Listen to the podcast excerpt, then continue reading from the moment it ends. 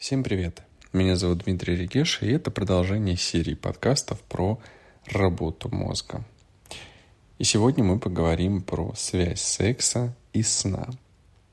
И сразу отмечу, что э, в данном подкасте, в данной серии э, я буду выступать не как эксперт, а больше как мыслитель.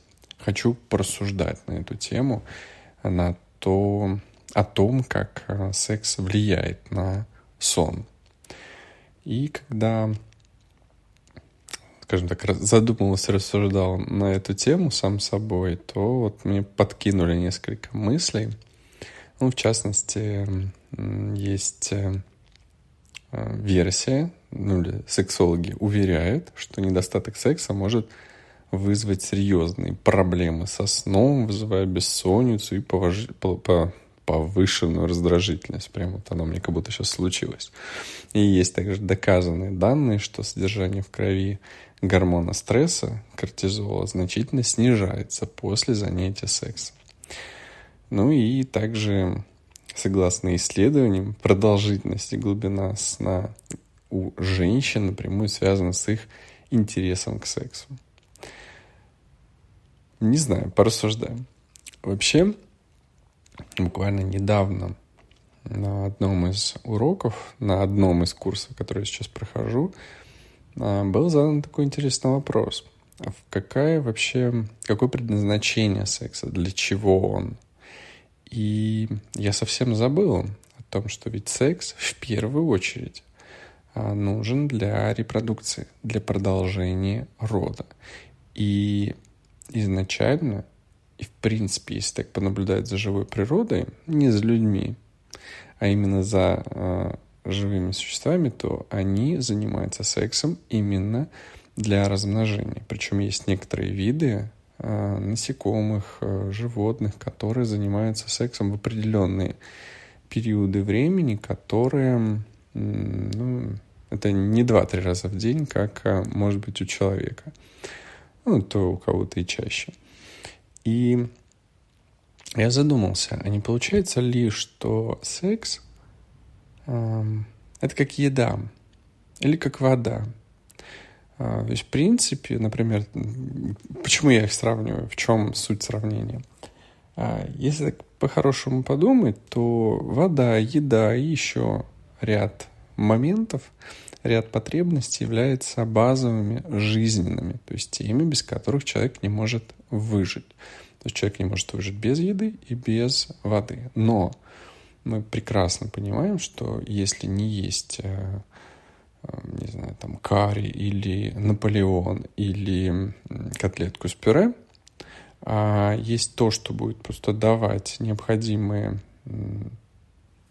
объемы углеводов, жиров, а, белков, а, витаминов, минералов и так далее, то этого может быть достаточно для того, чтобы человек выжил. То есть, в принципе, если есть э, яичницу по утрам с сливочным маслом и овощами, то, ну и там, это же есть в обед и ужин, то, в общем, в целом человек может э, выжить, если он будет даже, не знаю, год питаться такой едой, без какого-то разнообразия и каких-то изысков. Ну да, там могут быть нюансы, связанные с нехваткой каких-нибудь или излишком каких-нибудь минералов или витаминов. Мы сейчас не будем рассуждать на эту тему, но в принципе, если еда будет однообразна, то вполне на ней можно жить. То есть, например, бедные э, народности или люди, не владеющие достаточным количеством денежных средств, чтобы поесть стейк в ресторане э, с каким-нибудь вкусным соусом и э, пюрешкой – а, они, в принципе, питаются однообразной едой. И вполне себе много лет могут прожить на такой еде. Вот, ну, опять же, перейдем, вернемся к теме данного подкаста. подкаста. Все-таки речь была про секс, эм, связь секса и сон. Так эм, почему я связываю вот э, секс э, с едой? Не получается ли, что секс для нас, для человечества стал способом э, получения удовольствия таким же, как и употребление какой-то вкусной еды. И, может быть, если что-то поменять в мышлении, изменить частоту занятия сексом или отношение к сексу, то в принципе, то, что я описывал чуть ранее, что отсутствие секса может вызывать бессонницу или повышенную раздражительность, то можно сделать так, что все это, точнее, отсутствие секса не будет влиять на сон вот так, как я это озвучил чуть раньше. Вполне себе может быть. По себе я э, вижу, что Э, на меня есть, у меня есть определенное влияние секса и, ну или там заменители секса, назовем их так. И при этом получается, что бывают периоды, когда я не могу уснуть, если не произойдет, э, если я не испытаю оргазм, если не произойдет эякуляция. Э, и бывает так, что утром не могу встать с кровати, если вот этот процесс не произойдет, не совершится.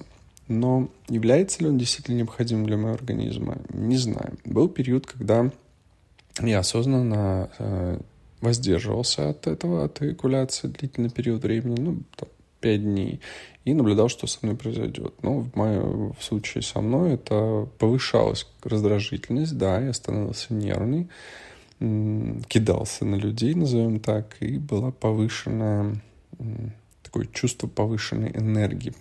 Хотелось куда-то ее направить, сосредоточить, сконцентрировать. Может быть, это было связано как раз с повышением тестостерона, который не сбрасывался, и это приводило к другим появлению там, трансформации а, использую такое слово, а, тестостерона в другие гормоны, и это приводило к тому состоянию, в котором я находился. Вообще, когда я спросил а, сексологов про эякуляцию, про, ну, именно для мужчин, про испытание оргазма, про секс, несколько было версий, несколько было интересных умозаключений или ссылок на исследования. Ну, вот из последнего, что я слышал, что в принципе оптимально – для мужчины испытывать эякуляцию, оргазм каждый пятый день в среднем. То есть это норма, раз в пять дней. А при этом тестостерон после сброса а, на пятый день становится выше стандартной нормы на 30 часов. То есть получается, что рост тестостерона, его увеличение, оно тоже не бесконечно, то есть оно на определенный период, и увеличивается где-то примерно через 5 дней. То есть если каждые 5 дней производить э, сброс тестостерона, то, в принципе, его, будет, э, его количество будет в норме и не будет э, сшибания, вшибания в мозгов или там, как, как иногда говорят, сперматоксикоза, но при этом будет достаточно его количества для необходимого для жизнедеятельности. И есть, кстати, еще один такой, уж поделюсь, раз заговорил про секс, хоть и не про сон. Но слышал я также его, по-моему, называли сухой оргазм, или как-то так, когда испытание оргазма не происходит с выделением эякулянта, то есть э, таким образом мужчина удерживает себе а, это. И есть мнение, опять же, что это не очень хорошо для организма, потому что мозг привык, что если железа что-то выделила, если прошел вот этот процесс, а, естественный процесс, который естественен для живой природы, и не происходит это выделение, а, не происходит выделение экулянта, то э, это эякулята, то это не очень хорошо для организма. То есть мозг не понимает, что произошло. Тело не понимает, что произошло, потому что должно было быть по одному, по одним правилам, законам, которые мозг, мозгу известны уже многие сотни, тысячи лет. А тут что-то пошло не так. Но вернемся снова к теме э, связи секса и сна, э, что э, какие выводы я делаю на этот счет? Что, в принципе, я готов к этому э, эксперименту с собой или над собой, а если не заниматься сексом действительно по несколько раз в день или каждый день, а делать это с неким перерывами, то это может быть полезно для организма. При этом то количество гормонов, которые будут вырабатываться, или тот гормональный фон, который будет в теле, он э, вполне приемлем для э, организма. Во-первых, потому что все-таки секс для размножения, а размножение может быть контролируемым. Второй момент, что то отношение к сексу, которое привито нашей культурой современной, оно все-таки привито. И как любую привычку, это отношение можно поменять. То есть если человек может отказаться от сахара или от алкоголя или от сигарет, он точно так же может уменьшить количество секса и свести его к минимально необходимому для своего конкретно своего организма. Но эм, за всем лучше понаблюдать и посмотреть, можно посмотреть, как организм будет меняться или адаптироваться или относиться к тем изменениям, которые будут производиться. А важный момент – любая привычка, а, любой привычке нужно как минимум 21 день на вот это изменение мышления, на изменение этого опыта и еще один 21 день для закрепления. Поэтому по-хорошему, если жить в определенном ритме, в определенном образе жизни вот где-то 42 дня, то тогда именно и можно будет говорить о получившихся результатах и анализировать э, тот результат, который будет на выходе. Так что, если у вас есть чем поделиться на эту тему про связь секса и сна, делитесь.